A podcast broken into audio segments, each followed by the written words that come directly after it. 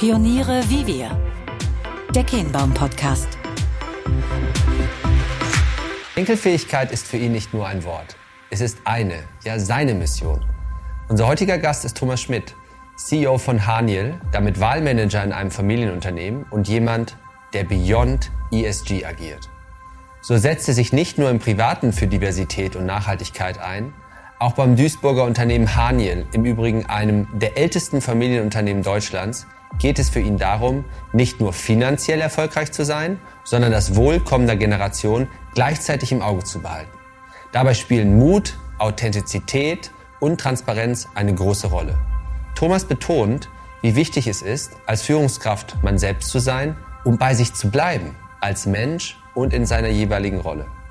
In diesem Gespräch ergründen wir gemeinsam mit Thomas die Tiefen der Enkelfähigkeit und erfahren, was es braucht, um als Unternehmen nachhaltig, zukunftsfähig, ja am Ende enkelfähig aufgestellt zu sein. Das Gespräch war mir auch deshalb eine besondere Freude, weil ich zum ersten Mal ein Podcastgespräch gemeinsam mit meiner Chefin und unserer Co-CEO Bibi aufnehmen durfte. Viel Spaß beim Hören. Los geht's. Herzlich willkommen zum neuen Podcast Pioniere wie wir, heute aus Duisburg und mit einer Premiere. Bibi und ich sind gemeinsam unterwegs und bei dir zu Gast, lieber Thomas. Schön, dass wir hier sein dürfen. Danke, schön, dass ihr hier seid. Jetzt, äh, das wusste ich gar nicht. Ihr macht das zum ersten Mal gemeinsam? Stimmt. Cool. Ja, da fühle ich mich geehrt. Schön, dass ihr da seid. Danke, Thomas. Wir machen einen ganz lockeren Einstieg und wollen dich darüber etwas kennenlernen, ja. bevor wir die Schleife ziehen zu Haniel und sicherlich noch das eine oder andere darüber hinaus erfahren werden. Um so ein Gefühl dafür zu gewinnen, was du so für ein Typ bist, haben wir uns Wortpaare überlegt. Mhm. Ja. Du kannst schmallippig antworten, du okay. kannst aber auch gerne ausführen und wir dürfen aber auch Nachfragen stellen. Ja? Äh, fangen, okay. fangen, wir mal, fangen wir mal ganz einfach an. Konzern oder Familienunternehmen? Familienunternehmen. Warum? Deswegen bin ich bei Haniel. Ähm, die langfristige Orientierung der gesellschaftlichen Verantwortung gerecht werden, sehe ich bei einem Familienunternehmen eher gegeben als bei einem Konzern. War für mich nach 20 Jahren Konzern der Grund, mich umzugucken. Ich erzähle das ja immer wieder. Ich fand gerade meine GE-Zeit super gut, habe super viel gelernt, möchte ich nicht missen. Aber was mich genervt hat nach 20 Jahren äh, Konzern, börsennotiert, US-amerikanisch, Quartalsergebnis hat die Strategie äh, bestimmt. Und ähm, da hatte ich keine Lust mehr zu. Ich wollte Teil eines Teams sein, das einfach mehr hinterlässt als ein gutes Quartals, finanzielles Quartalsergebnis. Und wo kannst du das nicht besser als bei einem Familienunternehmen und gerade bei einem Unternehmen wie Hanier mit 267 Jahren inzwischen Historie. Also ganz, ganz klar Familienunternehmen, überhaupt keine keine Frage, muss ich nicht drüber nachdenken. Sehr gut, das war genau die richtige Antwort zum Beginn. Duisburg oder Düsseldorf? Das ist interessant. Äh, wenn ich jetzt nochmal entscheiden würde, würde ich Duisburg nehmen. Ich bin ja nicht von hier, von daher habe ich mir ähm, überlegt, wo ich hinziehe und äh, für Düsseldorf entschieden, weil mir auch jeder geraten hat, dahin zu gehen. Duisburg grows on me. Ähm, Gerade jetzt mit dem, was wir tun, wie wir uns hier im Stadtteil engagieren, äh, ich würde wahrscheinlich jetzt die Entscheidung anders treffen. Ja, wenn wir später nochmal darauf zurückkommen, was ihr hier alles plant, vorhabt und auch entwickelt. Apropos Duisburg, Gitarre oder Klavier? Auch einfach Gitarre. Versuche mir verzweifelt Gitarre spielen beizubringen. Ich habe noch nie in meinem Leben Instrument gespielt, ich kann keine Noten lesen und habe, als ich die CEO-Rolle übernehmen durfte, mir vorgenommen, äh, dass ich jetzt ein Instrument ähm, lerne. Ich finde Rockmusik gut, also muss das die ähm, Gitarre sein. Und wir haben inzwischen selbst eine, eine Band hier gegründet. Wir haben die Enkeltones und wahrscheinlich, weil ich der CEO bin, darf ich da mitspielen, auch wenn ich nichts kann. Seid ihr schon aufgetreten? Ja, natürlich, ja. öfter. Ja, zeige ich dir auch mal. Es gibt ja auf den Firmenveranstaltungen, da kann keiner davonlaufen. ähm, kann ich dir gerne mal ein Video zeigen? Ja, Gitarre. Ähm, bin ich gut, aber spiele mit Begeisterung. Logik oder Bauchgefühl? Bauchgefühl inzwischen.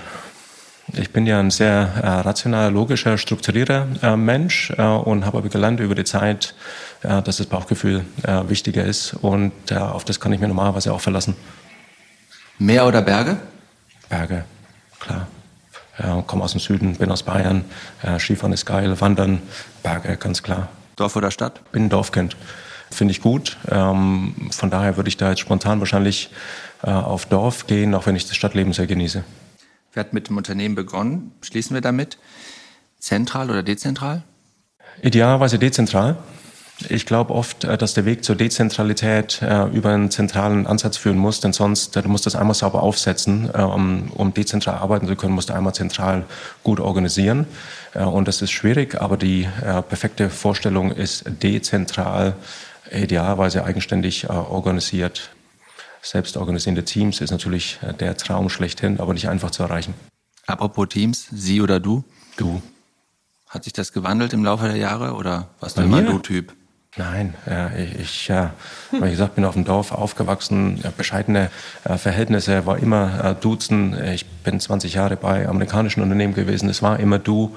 Und äh, ich bin ein Dudes-Typ, ähm, auch wenn ich jetzt natürlich in einem Alter bin, wo viele mich sitzen, finde ich fürchterlich. Ne? Ähm, ich, äh, ich meine es auch nicht unhöflich, aber ich duze normalerweise die Leute. Und bin ich auch fetzenfest davon überzeugt, dass das der richtige Angang ist.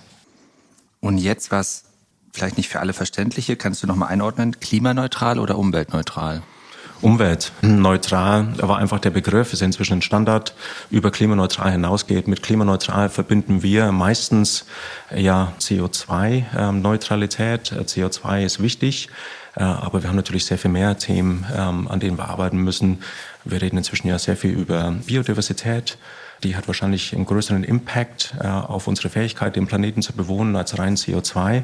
Und Umweltneutralität umfasst alle äh, Einflüsse, eben nicht nur CO2. Von daher müssen wir gesamtheitlich denken und es wird eben besser mit Umweltneutralität abgedeckt als mit Klimaneutralität. Letzte Frage in dem Kontext, B Corp oder AAA? Ja, B Corp ist natürlich ähm, ein guter Ansatz und bin ich sofort dabei. Ähm, wir haben uns tatsächlich überlegt, in die Richtung zu gehen, haben uns dagegen entschieden, äh, weil das erstmal sehr viel äh, Aufwand ist. Wir haben uns dafür entschieden, das inhaltlich abzubilden, aber ganz klar, der Schwerpunkt muss in die Richtung gehen. Ja, vielen Dank, Thomas. Jetzt haben wir ja schon einiges über dich ja. erfahren dürfen. Wenn du auf deinen bisherigen Lebensweg mhm. jetzt zurückschaust, hm, was würdest du sagen, hat dich am meisten geprägt? Ja, die Entscheidung mit 16 die Schule zu schmeißen. Ähm, uh. Erzähl mal ein bisschen mehr darüber. Ja, ich sage mir, es war nicht die beste Entscheidung. Ne? Das würde ich jetzt niemandem empfehlen, auch so zu tun. Aber mit Sicherheit die wichtigste, äh, weil Rebell wie ich war, wollte ich nicht mehr zurückgehen, habe ähm, mitten im Schuljahr entschieden, dass ich da nicht mehr hingehe und habe eine Ausbildung angefangen und es war gut, es war hilfreich, es war lehrreich und hat mir dann auch gezeigt, was ich nicht äh, tun wollte. Also das hat meinem Leben äh, eine Richtung gegeben, von daher eine unheimlich wichtige Entscheidung. Äh, und damit einher gingen viele andere Themen. Ich hatte dann das Glück, Natürlich, dass mir Leute immer wieder eine, eine faire Chance gegeben hatten. Ich hatte ja keine wirkliche Ausbildung. Ich habe ohne Schulabschluss die äh, Schule äh, verlassen, habe dann irgendwie so das Fachabitur damals nachgeholt und konnte dann nur auf der Fachhochschule auch dann noch studieren und habe da gerade so die Kurve gekriegt. Bin dann aber zum Beispiel ins Führungskräfteentwicklungsprogramm bei GE reingekommen. Da habe ich auch nicht reingepasst. Ne? Da waren nur die Leute von Elite-Universitäten, aber die haben mir eine faire Chance gegeben und es ist mir oft in meiner Karriere so gegangen, dass mich Leute unterstützt haben und mir wirklich eine faire Chance gegeben haben. Deswegen ist bei mir, verbinde ich damit diesen Fairness-Gedanken, äh, der sich bis heute durchzieht und wo ich für mich entschieden habe, auf dem Thema möchte ich auch zurückgeben. Deswegen habe ich eine Entscheidung getroffen, dass ich mich nicht zum Beispiel in Aufsichtsräten ähm, setze und engagiere, sondern die Zeit, die ich zur Verfügung habe, äh, verwende ich auch für mich Fairness-Themen. Und ein Thema ist Frauen in Führungsverantwortung, ähm, ist für mich weniger ein Vielfaltsthema, denn 50 Prozent der Bevölkerung sind äh, Frauen. Ich glaube, die haben eine faire Chance verdient, genau wie die anderen 50. Deswegen Albright äh, in der mhm. Stiftung. Äh, deswegen das Thema Nachhaltigkeit und Umwelt. Weil ich glaube, die nächste Generation hat eine faire äh, Chance verdient, den Planeten genauso zu erleben, wie wir das getan haben. Äh, und damit verbindet sich eigentlich alles äh, seit dieser Entscheidung. Sehr beeindruckend. Jetzt bist du seit 2017 ähm, hier und seit 2019 in der Rolle von dem CEO. Jetzt auch mal blickend auf das, was du gerade gesagt hast. Was hast du denn äh, zu diesem Thema Fairness oder zurückgeben wollen in dieser Zeit bei Haniel bewegen können? Zumindest angeschoben. Mhm. Das ist ja unsere, unsere enkelfähige Reise, äh, wie wir das nennen. Wir haben uns sehr viel Gedanken gemacht, als ich 2019 äh, übernehmen durfte, zusammen auch mit der Familie, wo wollen wir das Unternehmen hinentwickeln. Und uns war klar, dass wir die wirtschaftliche Performance verbessern wollen und auch müssen. Und uns war klar, dass wir das relativ rigoros und konsequent angehen müssen. Und wir wollten das aber, wenn wir das schon so konsequent angehen, auch mit einem Auftrag verbinden ähm, und uns wir nennen das für eine lebenswerte Zukunft äh, gleichzeitig einsetzen. Und das ist ja, was wir unter enkelfähig verstehen, das Unternehmen so zu führen, dass es nicht nur wirtschaftlich erfolgreich ist, sondern wirtschaftlich erfolgreich durch Nachhaltigkeit, sodass es für die heutige Generation genauso funktioniert wie für nachfolgende Generationen.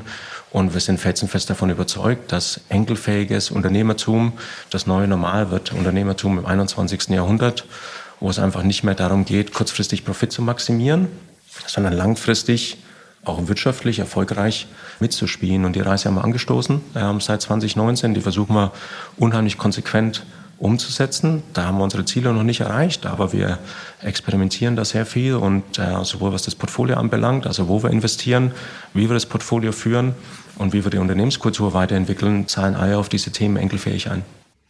Jetzt ist ja enkelfähig letztlich durch euch auch relativ prominent geworden. Hast du den Eindruck, dass du es noch oft erklären musst oder dass es tatsächlich zu einer großen Bewegung oder einem Movement schon wird? Also man, ähm, man muss es noch erklären, aber eher deswegen, weil jeder eine eigene Vorstellung mit enkelfähig äh, verbindet. Das finde ich ja das Positive an dem Wort. Äh, die meisten Leute haben das Wort erstmal positiv belegt im Vergleich zur Nachhaltigkeit. Deswegen finde ich es so spannend. Nachhaltig heißt erstmal Verzicht. Wir müssen. Enkelfähig heißt, wir dürfen. Und wir führen unser Unternehmen so, dass es für die nächsten Generationen auch noch passt. Deswegen ist es positiv belegt. Ich glaube, was erklärungsbedürftig ist, ein enkelfähiges Unternehmen ist sehr leistungsorientiert. Ein enkelfähiges Unternehmen muss wirtschaftlich erfolgreich sein. Der Aspekt wird ab und zu vergessen. Den muss ich dazu fügen. Aber ansonsten ist der Begriff, glaube ich, schon ähm, selbsterklärend. Ist es schon eine Bewegung? Nein, da arbeiten wir ja dran, ja. Äh, dass wir da hinkommen. Und das ist für mich mein Auftrag über Hanje hinaus, dass wir enkelfähig nutzen, um den gesellschaftlichen Wandel dann auch zu beschleunigen. Jetzt hast du gerade gesagt, dass du auch gerne privat deine Zeit in für dich wichtige Themen investierst. Äh, die Albright Stiftung hast du schon erwähnt, aber du bist auch Teil der gemeinnützigen Organisation For Tomorrow. Was macht ihr da? Ja, For Tomorrow äh, bietet erstmal eine, eine Kompensation an äh, auf persönlicher Ebene. Du kannst äh, bei For Tomorrow ein Abo abschließen pro Monat, pro Jahr äh, deinen persönlichen Fußabdruck, äh, CO2-Fußabdruck äh, bestimmen lassen und kannst dann über Kompensationsmodelle CO2-neutral werden als Privatperson.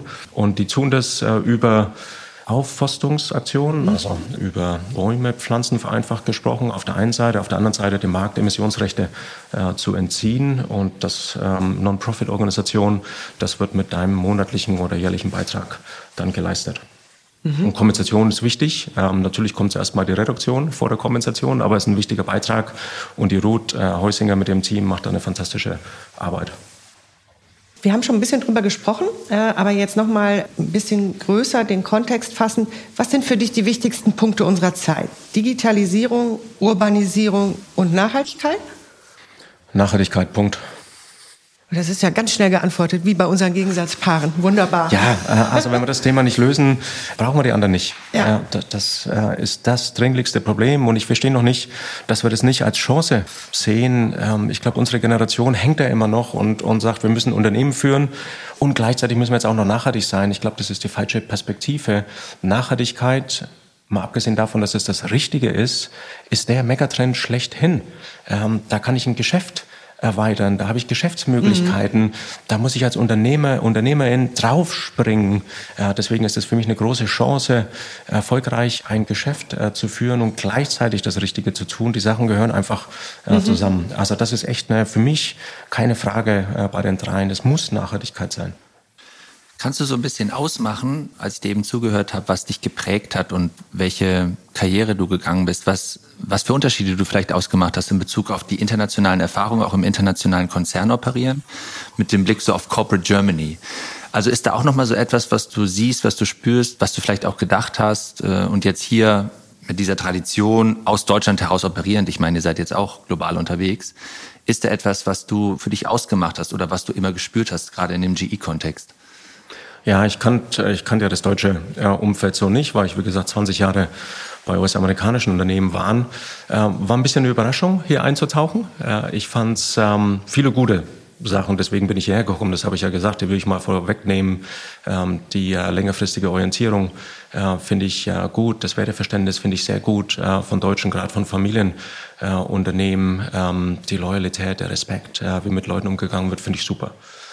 Was hat mich ein bisschen erschrocken, das ähm, ist das Thema Vielfalt. Wird hier noch diskutiert, äh, wie ich das seit 20 Jahren nicht mehr gehört hatte. Äh, kannte ich anders, äh, war mir überhaupt, war mir fremd, äh, so ein Ansatz, dass wir uns dafür noch rechtfertigen müssen. Und was mir ein bisschen fehlt, ist dieser unternehmerische Mut. Äh, ich nehme, nehme wahr, dass wir sehr zögerlich sind und äh, uns immer Dinge einfallen lassen, warum es denn schiefgehen äh, könnte und nochmal die dritte Schleife drehen. Ist das typisch deutsch? Finde ich schon. Irgendwo schon, nicht? Finde ich, ja, finde ich schon und es nervt. Ähm, denn ich treffe lieber eine schnelle Entscheidung und ich sage den Leuten immer, lieber schnell eine schlechte Entscheidung getroffen, als langsam gar keine. Denn wenn ich in der Lage bin, schnell Entscheidungen zu treffen, dann kann ich auch eine schlechte Entscheidung schnell korrigieren. Äh, und darum geht es doch, dass wir daraus lernen, uns weiterentwickeln und dass wir mit Mut neue Themen angehen. Das fehlt mir so. Ja, Gerade jetzt auch beim Thema Nachhaltigkeit. Ne? Wer soll es denn vorantreiben? Das werden ja nicht die, die großen börsennotierten Unternehmen sein. Das muss aus dem Mittelstand kommen. Das muss aus den Familienunternehmen kommen. Und ich, ich sehe aber diesen unternehmerischen Mut äh, im Moment nicht. Äh, und das finde ich schade, denn da ist so viel da und ich glaube, wir haben als Deutschland einen Standortvorteil mit den vielen äh, mittelständischen äh, Unternehmen, mit den vielen Unternehmen Familienbesitz. Da würde ich mir einfach äh, mehr Momentum, mehr Mut, äh, mehr Unternehmertum wieder wünschen. Ihr seid mutig und ich möchte das einmal kontextualisieren. Du hast das schon häufig erzählt, deshalb für alle Zuhörenden trage ich das einmal vor. Also Haniel hat über 265 Jahre Geschichte. Du springst rein, nicht, wenn ich was Falsches sage. Damit eines der ältesten Familienunternehmen überhaupt.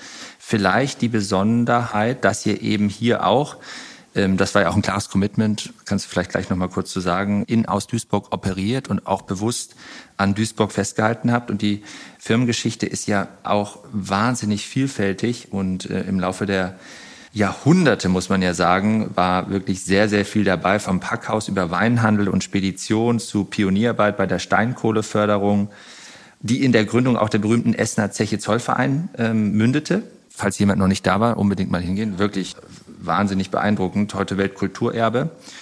Und Haniel, die, die Marke der Brand Haniel ist sicherlich auch mit bekannt geworden durch die Beteiligung an der Metro. Die Firma CWS ist dem die ein oder anderen auch bekannt taucht ja manchmal auf, gerade so in einem Sanitär-Hygienethemen, also CWS. Das sind irgendwie für sich starke Brands, aber der Haniel ist in Deutschland und über Deutschland hinaus ein Begriff.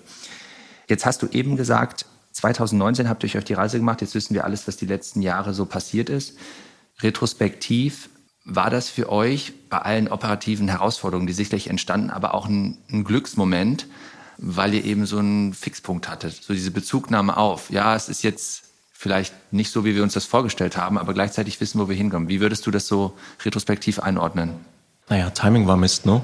Ähm, äh, wir, wir haben im Januar äh, 2020 unsere Reise begonnen, zwei Monate vor Corona, mit einer wirklich heftigen ähm, Transformation. Also das Timing hätte ich mir einfach anders gewünscht. Grundsätzlich ist die Ausrichtung aber klar und ähm, ist das Ziel klar und enkelfähig ist ja eher eine Haltung, wie wir es gerade beschrieben haben. Das heißt, daran sind wir angetrieben, dementsprechend bauen wir das Portfolio um. Ja, ich glaube, wir haben eine sehr klare Ausrichtung. Gibt da noch viel zu tun äh, und viel zu verbessern. Das funktioniert noch nicht äh, so, wie es dann auch äh, mal äh, funktionieren muss, aber gibt uns, gibt uns eine Ausrichtung. Ich glaube schon, du hast ja gerade beschrieben, wir haben jetzt inzwischen 267 Jahre äh, Historie. Mhm das Unternehmen und die Familie hatte immer bewiesen, immer wieder bewiesen, äh, dass sie den Mut hat, sich neu aufzustellen und sich neu zu erfinden. Und ich finde schon, wir sind jetzt gerade wieder in der Phase des Neuerfindens. Die ist nie einfach, so eine Phase.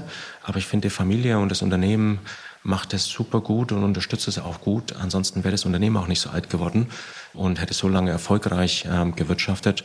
Und da sind wir genau mittendrin. Ich bin mir sicher, wenn wir in zehn Jahren zurückblicken, dann äh, wird 2019, 2020 schon der, der Aufbruch gewesen sein in eine neue Zeit, ein neues Zeitalter für Haniel.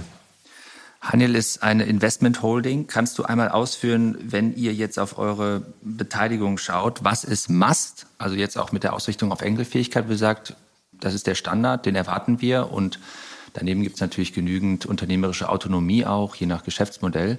Kannst du das einmal sagen, was ihr so ins Feld geführt habt, wo ihr sagt, das ist unsere Erwartungshaltung, das ist das, der Mindestanspruch? Ja. dem ihr Genüge tragen müsst. Ja, also zwei Elemente dazu. Das eine ist ja, wer, wer darf äh, Teil der Hanier-Gruppe sein? Mhm. Ähm, da sind wir natürlich auf dem Weg nach vorne sehr klar. Wir ähm, investieren nur äh, in Zukunft in Unternehmen, die unseren, was wir Planet-Anspruch erfüllen, also die äh, vereinfachten Neudeutsch, würde man sagen, Cleantech-Anspruch erfüllen oder zirkuläre Geschäftsmodelle ähm, sind. Punkt. Das ist die Investition nach vorne. Die Unternehmen, die bei uns in der Gruppe äh, sind, wir haben ein Modell, wo wir mit eigenständigen, unabhängigen äh, Portfoliounternehmen arbeiten. Wir teilen uns allerdings ein gemeinsames, was wir nennen, Operating System, eine gemeinsame Sprache, ein gemeinsames Herangehen, den Hania Operating Way. So, was macht der Hania Operating Way? Er definiert einige wenige Bereiche, äh, wo wir uns gemeinsam weiterentwickeln wollen. Das sind die Bereiche Talent, Führungskräfte, Mitarbeiterentwicklung, da wollen wir eine gemeinsame Sprache sprechen. Da gibt es einen ähm, Performance-Prozess, einen Talent-Entwicklungsprozess, einen Potenzialprozess, einen Satz an Verhaltensankern, die wir von allen Führungskräften in der Gruppe sehen wollen. Also da gehen wir wirklich den Hanier-Weg vor und da müssen auch alle mitmachen. Also Talent ist eins, das Thema kontinuierliche Ver Verbesserung, ob jetzt ein Lean-Ansatz oder grundsätzlich Continuous Improvement, äh, da geben wir den Ansatz vor. Und der dritte Bereich ist das Thema Nachhaltigkeit. Äh, der uns sehr, sehr äh, wichtig ist, um auch das Thema enkelfähig äh, zu bespielen. Der hat drei Teile, dieser Nachhaltigkeitsansatz. Einmal natürlich den ganzen Reporting-Standards genügen. Ähm, das wird ja auch zukünftig regulatorisch geregelt. Das haben wir auf der einen Seite. Dann haben wir das zweite Thema Klima und später Umweltneutralität. Wir wollen als Gruppe bis 2025 klimaneutral sein bis 2030 netto klimaneutral, also sehr ambitioniert. Und dann haben wir den dritten Teil, wir wollen bis 2025 70 Prozent unseres Umsatzes mit enkelfähigen Produkten erwirtschaften. Und auch da ähm, dürfen alle äh, mitmachen. Ansonsten, wie gesagt, eigenständige Unternehmen, aber auf diesen drei Bereichen eine Sprache, ein gemeinsames Vorgehen, gemeinsam. Als wir das letzte Mal zusammensaßen, hast du mir eine schöne Geschichte erzählt, die bei mir hängen geblieben ist. Die Frage zielt darauf ab, was war so dein, dein stolzester Moment? Und ich wollte darauf hinaus, dass gesagt, Enkelfähigkeit bezieht sich ja auf alles, unter anderem eben auch auf die Kantine. Und die Frage war so, was kann das eigentlich bedeuten? Ja, war das so ein, so ein Moment, wo du hattest es so berichtet nach dem Motto, okay, ähm, ihr seid auch dazu eingeladen, überlegt euch etwas. Und es sind ja beeindruckende Ergebnisse entstanden in Bezug auf irgendwie die Fantasie, die alle haben walten lassen, dass die Gerichte auch fleischloser werden können, jetzt mal um eine Facette zu nennen.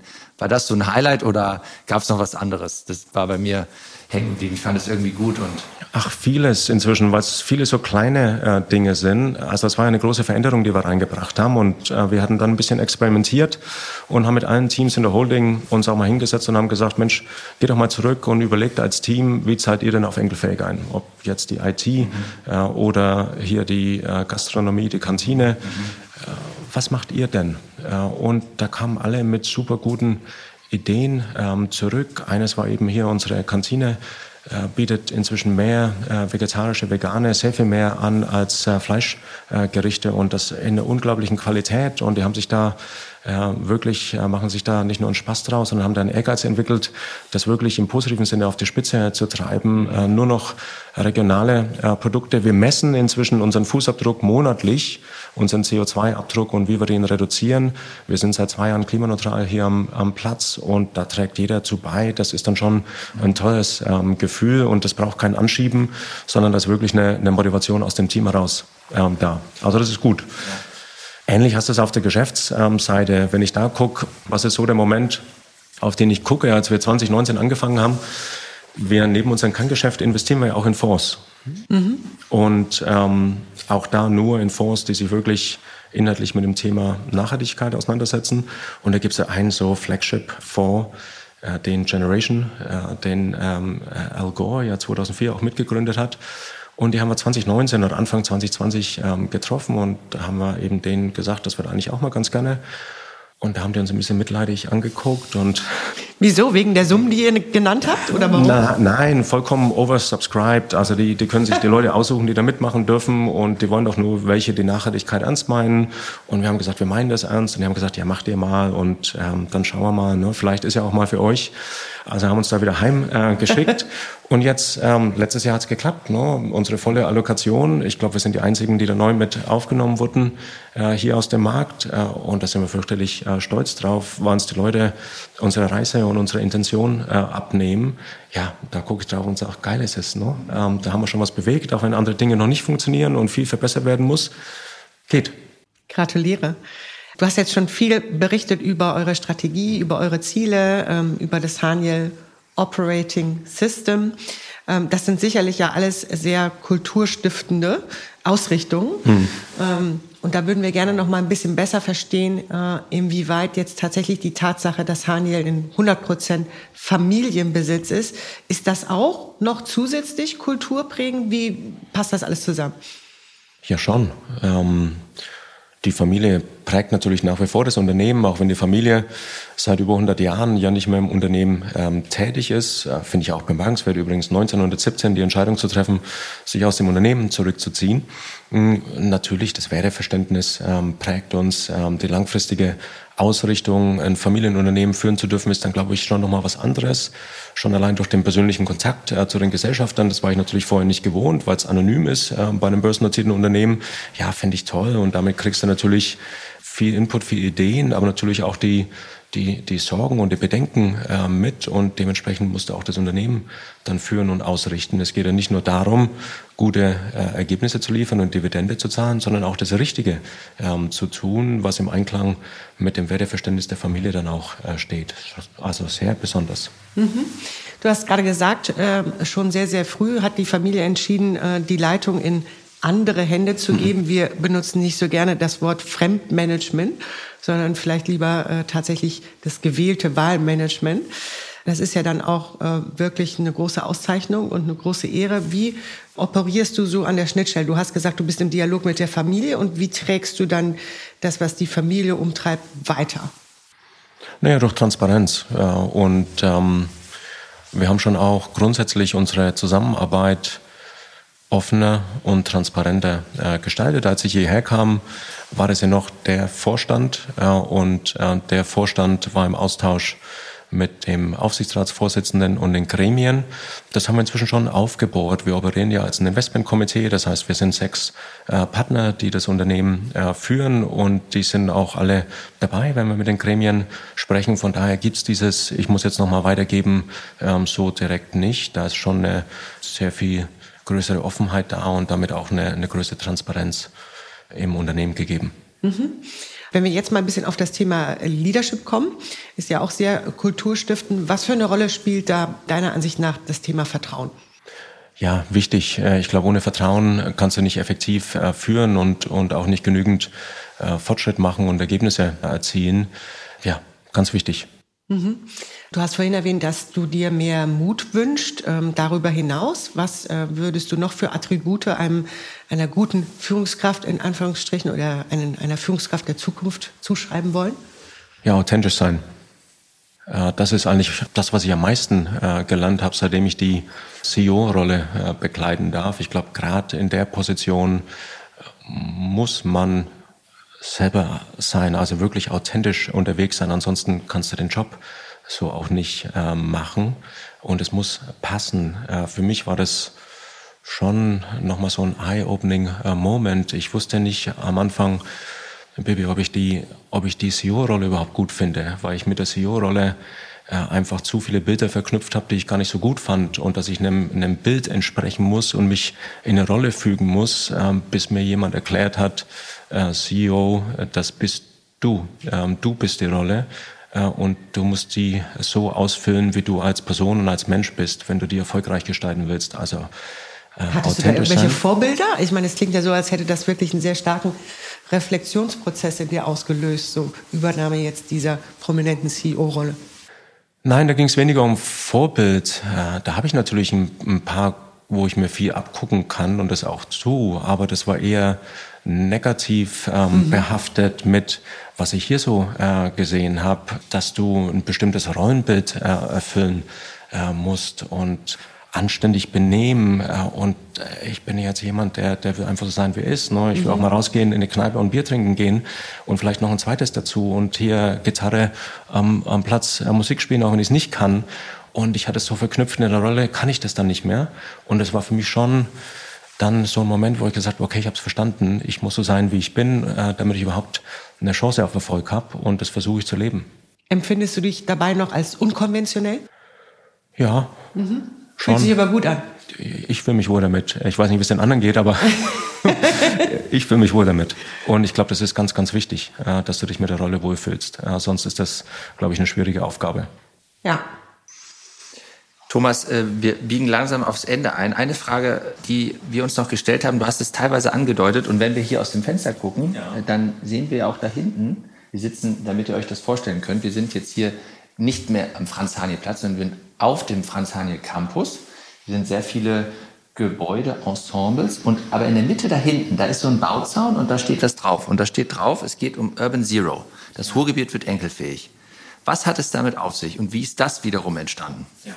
Jetzt muss ich einmal ganz kurz äh, korrigieren. Ruhrgebiet hoffentlich als nächster Schritt. Ruhrort. Das ist nämlich der Stadtteil, in dem wir uns befinden. Und ja, wir haben äh, Anfang 2019 ein paar Entscheidungen getroffen. Eine der Entscheidungen war, wir bleiben hier am Platz. Das ist unser Zuhause. Wir hatten überlegt, können wir das Unternehmen überhaupt erfolgreich führen? Kriegen wir genügend Talente nach Duisburg? Haben ganz klar die Entscheidung getroffen, wir bleiben hier. Und das heißt aber auch, wir müssen uns hier dann auch noch stärker engagieren. Äh, und es reicht nicht, äh, wenn wir ähm, spenden oder wenn wir äh, zu Schulen gehen, sondern wir brauchen ein Projekt, um den ganzen Stadtteil weiterzuentwickeln. Und äh, glücklicher Zufall, ich habe den Dirk äh, Gratzel kennengelernt, der eben diesen Standard der Umweltneutralität entwickelt hat.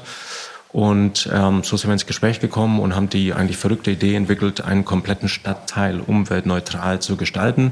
Nach wissenschaftlicher Analyse und nach wissenschaftlichen Standart. Das hat so noch nie jemand gemacht. Das ist relativ einzigartig. Duisburg-Ruhrort wird der erste Stadtteil der Welt sein, der eine Lifecycle-Analyse durchläuft, ähm, mit dem Ziel, nach der Analyse natürlich ähm, die Umwelt, negativen Umwelteinflüsse zu reduzieren und das, was wir nicht reduzieren können, dann natürlich zu kompensieren und das soweit möglich alles lokal, also nicht kompensieren irgendwo in Südamerika, sondern alles lokal kompensieren alle Umwelteinflüsse wie gesagt, noch nie gemacht und das wollen wir bis 2029 hinkriegen. Hört sich erstmal alles gut an. Jetzt gehört auch noch der Duisburger Hafen dazu, äh, größter Binnenhafen der Welt. Das macht es noch ein bisschen herausfordernder. Äh, von daher ein super ambitioniertes Projekt. Äh, das sind wir gerade am Anschieben. Haben wir auch viele Unterstützer, äh, Stadt, Land, auch Bund, aber auch viele Unternehmen, die hier mitmachen. Und da sind wir gerade dabei. Die Analysephase wird jetzt dann zu Ende gehen. Jetzt entsteht der Masterplan an den Aktivitäten. Wir werden jetzt das erste Stadtteilfest organisieren hier am Campus, um auch alle Leute mitzunehmen. Denn ja, es ist ein ähm, Programm auf die Umwelt äh, abgezielt, aber eigentlich ähm, ist es ein soziales Thema. Kriegen wir die Leute hier aus dem Stadtteil, die wirklich andere Sorgen haben als Umweltneutralität, kriegen wir die für so ein Thema äh, begeistert? Äh, denn Umweltneutralität und eine Verbesserung muss auch mit einer Verbesserung der Lebensqualität einhergehen. Das heißt, einer der Kernthemen für uns ist die Zufriedenheit. Ähm, steigt die? Wir werden uns einen Glücks- und Zufriedenheitsindex überlegen, äh, um die Leute wirklich mitzunehmen. Und wenn uns das hier in Duisburg-Ruhrort gelingt. Das gibt es ja im Königreich von Bhutan, nicht? Genau. Ja. Happiness Index. Genau. Und da gibt es auch daher, einen Glücksminister. Daher kommt es auch. Und wenn uns das hier gelingt, dann haben wir, glaube ich, eine Blaupause für zukünftiges urbanes äh, Leben. Äh, wie wir wirklich in, in Einklang, in der Balance mit der Umwelt äh, uns weiterentwickeln äh, können. Deswegen ist das Projekt so äh, spannend. Es gibt schon die ersten Nachahmer jetzt übrigens. Es gibt schon Urban Zero 2, weil der Ansatz natürlich äh, Sinn macht in einer gesamtheitlichen Transformation. Also super spannend, könnte ich ewig drüber äh, reden. Und ähm, ja, teile ich auch gerne und jeder, der Interesse hat, einfach gerne melden. Ja, also unbedingt. Das war die vorvorletzte Frage. Die vorletzte Frage bezieht sich auf äh, einen Prospekt, den ich hier gerade in der Hand hatte. Das ist nämlich auch hier angesiedelt, die Impact Factory. Und da seid ihr auch engagiert. Kannst du das nochmal ausführen? Weil das ist, glaube ich, auch für alle Zuhörenden sehr spannend. Der Ansatz, aber natürlich auch der Grundsatz, Unternehmertum mit, einem, mit einer bestimmten Zielrichtung zu fördern. Was macht ihr dort und was macht die Impact Factory? Ja, die Impact Factory, die sitzt hier am Platz, ähm, paar Meter weiter. Und wir waren von Anfang an da Förderer, Gründungspartner zusammen mit ähm, KfW, Beisheim Stiftung, einer der dreien. Und äh, die Impact Factory inzwischen ist äh, Deutschlands größter, erfolgreichster Company Builder Accelerator im sozialen Impact äh, Startup Bereich. Ich glaube, 199 Firmen sind da inzwischen durchgelaufen. Und wie gesagt, damit äh, der größte Hub in Deutschland. Äh, selbst aus Berlin kommen hier die Startups ähm, her, machen Dirk und Oliver extremst erfolgreich. Wir haben das immer neben unserem Kerngeschäft natürlich unterstützt. Inzwischen ist es ja so, dass Impact, Impact for Profit ist unsere Kernstrategie. Das heißt, wir sind unheimlich eng abgestimmt und tauschen uns auch und wir können unheimlich viel lernen von diesen Startups, die hier durchlaufen, auch wenn wir da nicht in alle rein investieren würden. Aber wir können unheimlich viel davon lernen und befruchten uns gegenseitig und wir sind ja froh, wir sind stolz, äh, dass die Impact Factory hier bei uns auf dem Campus nach wie vor sitzt. Ja, super. Ihr seht, es sind so viele Gründe, nach Duisburg zu kommen. Ähm, letzte Frage, Thomas, die wir immer fragen. Erzähl uns etwas, was du noch niemandem erzählt hast oder einen Traum, ich mache Spoiler, weil einen Traum hast du ja schon verraten, dann kannst du nicht nochmal wiederholen, dass Enkelfähig im US Dictionary auftaucht. Ja, den kennen auch schon so viele, ne? Das ja. wäre nichts wär nix Neues. Das Was hast du noch im Petto? Puh, ähm, also ich habe mir für dieses Jahr vorgenommen, dass ich ein Tattoo brauche. Wie bitte? Muss ich jetzt einmal ausprobieren. Geht mir schon so lange durch den Kopf äh, dieses Jahr. Weißt du schon wo oder? Nein. Nein, okay. Du meinst, in welchem Ort, auf dem Körper oder ja. zu welchem Tattoo-Meister ich gehe? Ja, an welcher Stelle, ja. Weder noch. Ich weiß nur, dass es in dem Jahr passiert. Ja, okay. Okay. Alles klar. Ihr seht, hier ist richtig was los. Äh, Thomas, ganz lieben Dank, dass wir äh, bei euch sein durften. Und ähm, wir verabschieden uns jetzt und äh, werden in die Impact Factory wandern. Und äh, wenn wir den Podcast veröffentlichen, werden wir sicherlich den ein oder anderen noch damit hineinfließen lassen. Ganz lieben Dank für deine Zeit und dass wir sind. Ja, danke euch. Schön, dass ihr hier wart. Dankeschön. Danke.